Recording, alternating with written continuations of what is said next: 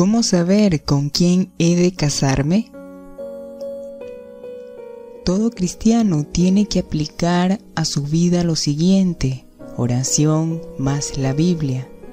A través de la oración nosotros hablamos con Dios y Él nos habla a través de la Biblia, teniendo en cuenta que también nos habla por medio de su Espíritu en nosotros, por medio de otras personas, así también por medio de circunstancias, esto es muy importante a la hora de tomar la decisión de tener una pareja, la persona con quien pasaremos el resto de nuestra vida, ya que esta es una decisión muy seria debido a que puede ser de bendición o destrucción para nuestras vidas.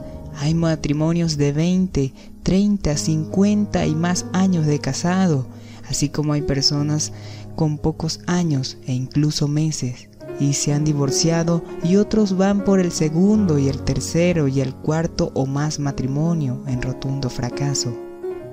Por lo tanto, el cristiano no debe tener una pareja porque me gusta, porque me enamoré. Hay que recordar que el corazón es engañoso. En Jeremías 17:9 dice, el corazón humano es lo más engañoso que hay y extremadamente perverso. ¿Quién realmente sabe qué tan malo es?